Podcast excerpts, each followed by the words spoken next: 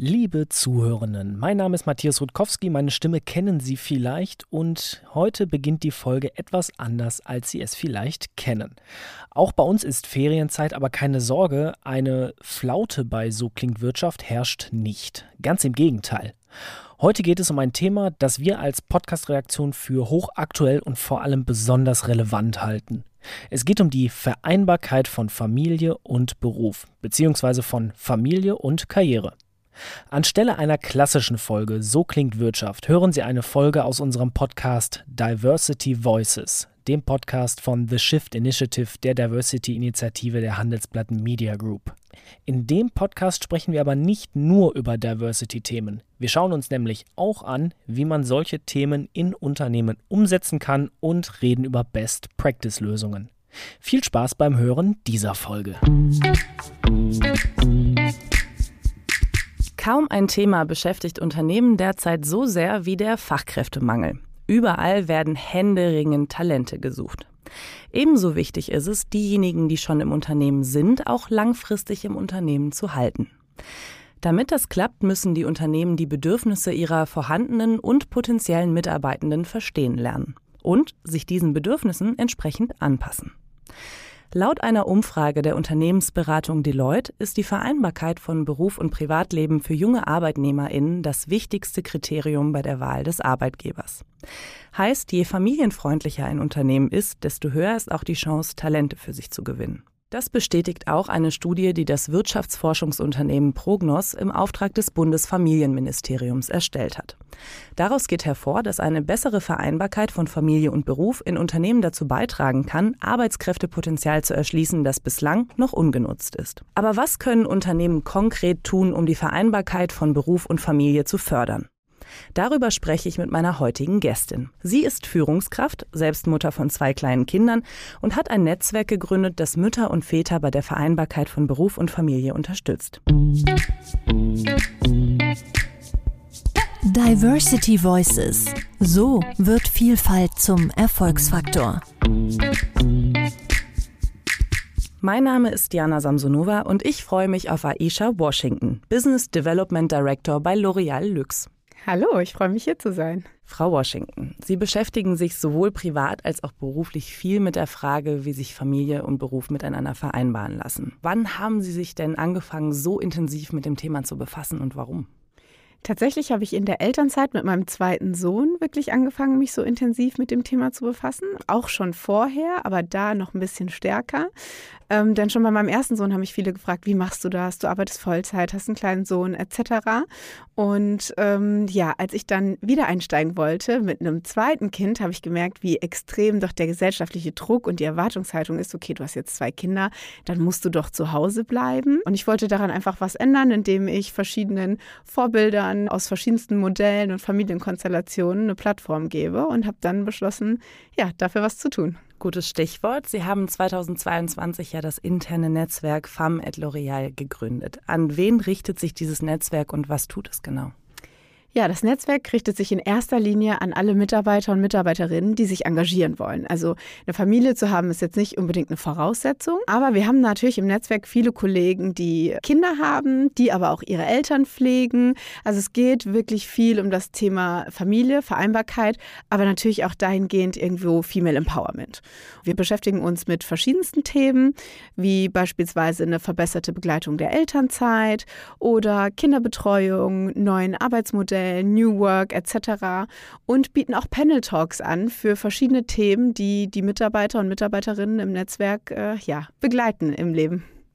Sie haben eben schon das Thema Arbeitsmodelle angesprochen. Es ist ja aktuell so, dass in Deutschland wahnsinnig viele Mütter, also es sind vor allem Mütter, in Teilzeit arbeiten. Ist das denn angesichts des Fachkräftemangels überhaupt noch zeitgemäß oder gibt es da inzwischen Alternativen? Ja, also ich denke, das ist immer eine persönliche Ansicht. Und meine persönliche Ansicht ist tatsächlich, dass das klassische Teilzeitmodell nicht mehr wirklich zeitgemäß ist. Denn man arbeitet doch immer irgendwie mehr, als äh, man dann bezahlt bekommt. Und ähm, man wird irgendwie nicht so wirklich gerecht. Auf der anderen Seite ist es ein Unterschied, finde ich, wenn man sagt, ich arbeite Teilzeit und dafür nur eine Vier-Tage-Woche. So, das ist für mich ein Modell, was wirklich gut auch funktioniert. Aber ich finde, die Alternative dahin sind flexible Arbeitszeiten und eine Flexibilität, die man Eltern oder Müttern auch ermöglicht ermöglicht, beispielsweise ihre Kinder mittags im Kindergarten abzuholen, zwei Stunden auf den Spielplatz zu gehen und dann am Abend vielleicht noch ein, zwei Stunden was zu machen, wenn die Kinder schlafen. Und das ist für mich letztendlich der Schlüssel dahingehend, dass man sagt, okay, wir haben einen Fachkräftemangel, wir haben so viele qualifizierte, tolle Frauen da draußen. Wir müssen anfangen, denen was anzubieten, damit ja, wir endlich diese Frauen wieder zurück an den Arbeitsmarkt bekommen. Und ich bin total glücklich, für ein Unternehmen zu arbeiten, die das auch wirklich so leben. Und bemerken Sie schon, dass sich da was tut, dass mehr Leute das wahrnehmen? Ja, also ich äh, merke es bei uns im Unternehmen durchaus, im Netzwerk. Der, als wir es vorgestellt haben, war der Andrang riesig, das Thema, man merkt wirklich, es beschäftigt viele. Und natürlich privat sehe ich auch, dass es extrem viele beschäftigt. Durch meinen Podcast, durch ja, die Stimme, die ich erhoben habe, wo man letztendlich hört, okay, ja, das ist ein Thema, mich beschäftigt es auch total. Und noch nicht mal nur Eltern, sondern auch zukünftige Eltern, also junge Paare, Familien, junge Frauen, die sich Gedanken darüber machen. Ich studiere jetzt gerade, habe gerade mein Praktikum beendet und möchte vielleicht irgendwann auch Familie haben. Und dafür muss sich einfach auch letztendlich was verändern. Jetzt haben Sie den Podcast schon genannt. Sagen Sie doch mal kurz für diejenigen, die es nicht kennen, wie heißt denn Ihr Podcast und worum geht's? Ich habe einen Podcast, der heißt äh, The Leading Moms und ähm, es geht tatsächlich um verschiedenste Beispiele von sowohl Frauen als auch Männern, die quasi ihren Arbeitsalltag oder ihre Karriere mit ihren Kindern, ihrer Familie vereinen und einfach aus verschiedenen Perspektiven berichten, wie sie das so managen dann auch gerne da mal reinhören. Danke. Wir haben ja jetzt vom flexiblen Arbeiten gesprochen. Was können Unternehmen denn eigentlich sonst noch tun, um die Vereinbarkeit von Beruf und Familie zu unterstützen? Ich kann mir vorstellen, dass es da eigentlich ganz viel gibt. Ja, tatsächlich ist das auch so. Unternehmen können wirklich viel machen und müssen auch viel machen, um künftig Talente auch wirklich für sich zu gewinnen. Und ich kann jetzt natürlich aus der L'Oreal-Perspektive sprechen. Wir haben beispielsweise zwei Kitas, in denen wir Betreuungsplätze anbieten für Mitarbeiter und Mitarbeiterinnen. Und die haben auch verlängerte Öffnungszeiten. Das heißt nicht die klassischen Öffnungszeiten bis 15 Uhr, 15.30 Uhr, sondern der Kindergarten hat bis 18 Uhr geöffnet und man kann Kinder im Alter zwischen vier Monaten und drei Jahren in den Kindergarten bringen. Davon konnte ich auch profitieren. Das hat mir auch ermöglicht, nach der Elternzeit so schnell wieder einzusteigen. Mir ist klar, dass das nicht jedes Unternehmen machen kann. Auch ein klassischer Mittelstand vielleicht ein bisschen schwieriger ist, eine eigene Kita zu haben. Aber man kann letztendlich auch verschiedene Policies ins Leben rufen. Wir haben beispielsweise bei L'Oreal eine sogenannte Co-Parent Policy. Die soll Eltern oder der Elternteil, der nicht zu Hause bleibt, klassisch, dabei unterstützen, auch zu Hause zu bleiben. Beispielsweise Väter ermutigen, länger Elternzeit zu machen, indem sie Sonderurlaub bekommen oder oder in denen ihr Elterngeld quasi aufgestockt wird, um auch bei ihren Familien in der Zeit zu Hause zu bleiben oder ihren Frauen vielleicht zu ermöglichen, früher zurückzukommen. Und bei uns ist es außerdem auch so, dass wir, wir arbeiten mit einem Dienstleister zusammen, Fürstenberg-Institut heißt der. Und da können Mitarbeiter und Mitarbeiterinnen sich äh, hilfesuchend wenden, wenn sie beispielsweise Unterstützung bei der Betreuungssuche brauchen oder wenn sie Unterstützung brauchen in der Suche nach Pflegepersonal für ihre Eltern oder auch In Anspruch nehmen. Also es ist wirklich ein externer Dienstleister, der unseren Mitarbeitern zur Verfügung steht, um in den alltäglichen Herausforderungen des Lebens zu unterstützen. Mich würde hier interessieren, wie es denn mit der Unterstützung für Alleinerziehende aussieht. Haben Sie da konkrete Programme oder wie kann ich mir das vorstellen? Ja, tatsächlich haben wir da bisher noch kein konkretes Angebot, aber ich kann aus meiner eigenen Erfahrung sprechen, denn mich betrifft das seit einigen Monaten tatsächlich selbst. Und äh, L'Oreal hat da für mich individuell nach einer Lösung gesucht, um meinen Bedürfnissen oder meinen geänderten Bedürfnissen entgegenzukommen. Und ich denke, das ist letztendlich in erster Linie erstmal das Wichtigste, zu verstehen, okay, da hat sich jetzt was geändert im Rahmen der ja, Vereinbarkeit dieser Mitarbeiterin oder dieses Mitarbeiters. Und da haben sie gemeinsam mit mir nach einer Lösung gesucht. Und dadurch, dass ich jetzt natürlich auch äh, selbst äh, davon betroffen bin, ist es für mich ein Thema, was ich auch mit ins Netzwerk reinnehmen kann, wo wir beispielsweise, ich hatte jetzt schon überlegt, ähm, ja, so einen Speaker einladen zum Thema Trennung Trennungskinder oder vielleicht mal so einen Kurs einbieten, Kinder im Blick behalten, wenn man sich trennt, etc. Denn das ist natürlich heutzutage irgendwo, ähm, ja, passiert das relativ häufig und es gehört auch dazu, da auch die Mitarbeiter und Mitarbeiterinnen zu begleiten. Erstmal vielen Dank, dass Sie so ehrlich sind und dass Sie das mit uns teilen. Aber vielleicht passt dann die nächste Frage umso besser, weil Sie es ganz bestimmt wissen. ähm, was sind denn heutzutage allgemein die größten Herausforderungen für berufstätige Eltern und welche Sorgen und Ängste kennen Sie sowohl von sich aus, aber bekommen Sie vielleicht auch aus dem Netzwerk mit?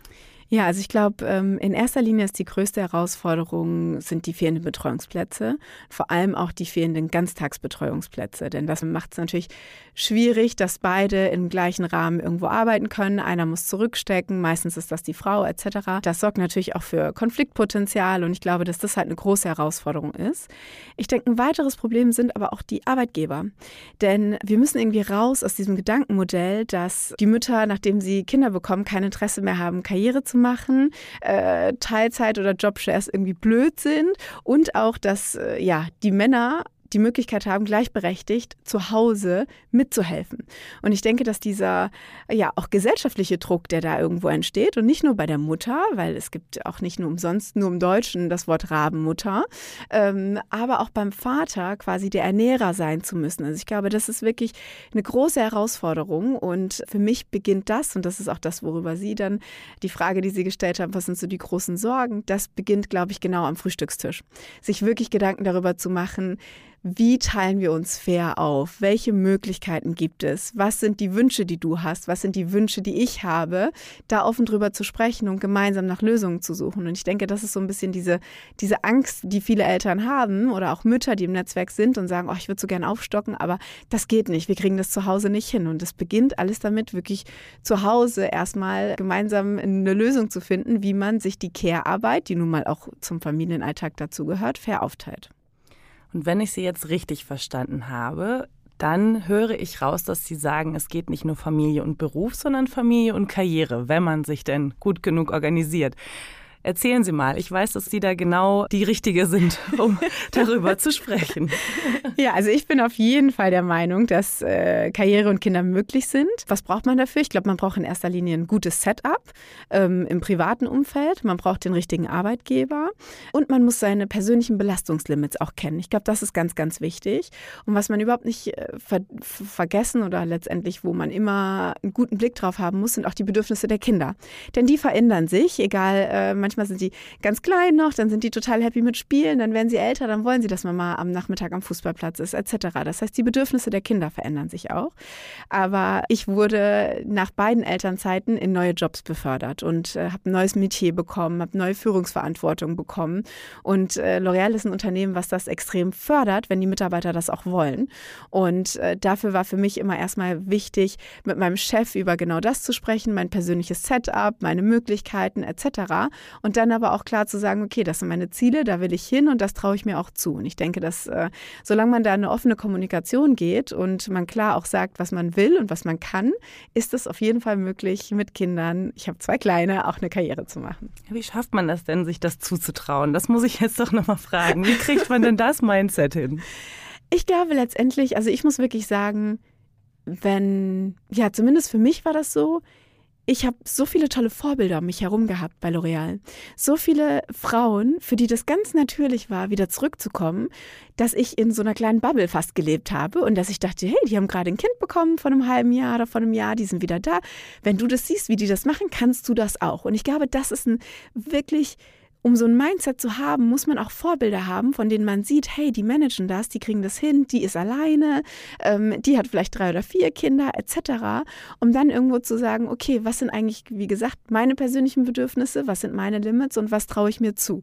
Und da muss ich sagen, haben mir die Vorbilder bei L'Oreal echt geholfen, zu sagen, hey, ich traue mir das zu, ich sehe, ihr macht das und ich möchte das auch machen. Aber glauben Sie nicht auch, dass das mit den Vorbildern an beide Richtungen funktionieren muss? Das heißt also, wenn man als Führungskraft sieht, dass jemand, der eine Familie Familie hat, der Kinder hat, es geschafft hat, seine Karriere trotzdem mit unter einen Hut zu bringen, dass man dann denken kann, okay, das können andere sicherlich auch.